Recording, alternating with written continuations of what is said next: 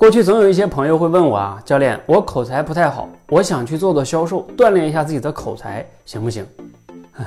这个话题呢，就像说我唱歌不太好，我想去做一下歌手，然后锻炼锻炼自己唱歌的本领，行不行？你要知道哈，唱歌也好啊，销售也好，这都是一项职业。你比如说一项销售，它是对口才要求，我不说最高吧，那也是差不多非常高的一项职业，至少不比主持人差，因为你是靠说话让别人付钱的。所以说，你口才如果很不好的情况下，你去做销售，很有可能会让你很挫败的。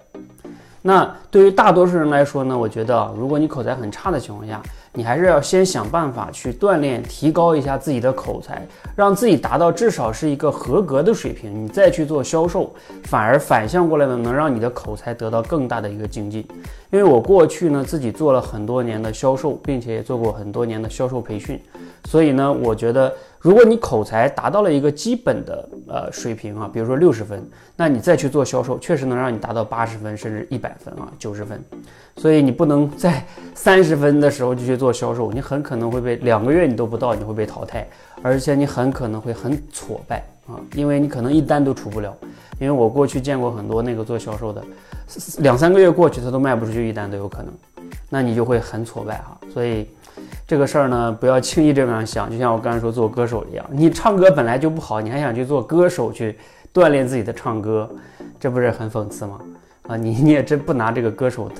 这个当当一个很很高水平的职业哈。好，呃，这就是希望呢，大家想要做销售锻炼口才的朋友啊，对自己有一个客观的认识啊，一定要达到一个基本的水平之后再去做销售。那一方面呢，你能把销售做好，也能增强很多信心，赚很多的钱。那另外一个呢，也确实做好了销售的同时，你的口才也就得到了提高。但是你的基础还很差的时候啊，要慎重啊。如果你非得要去的话，那你要做好了很长时间的一个抗击打的准备，也有可能能做出来哈。也不是完全不可能，但是这样挑战就会很大，你要做好心理准备也是可以的。好，希望呢对你有启发。那欢迎呢，如果你要是有类似的经历哈，你也可以分享，或者有什么疑问也可以留言。谢谢。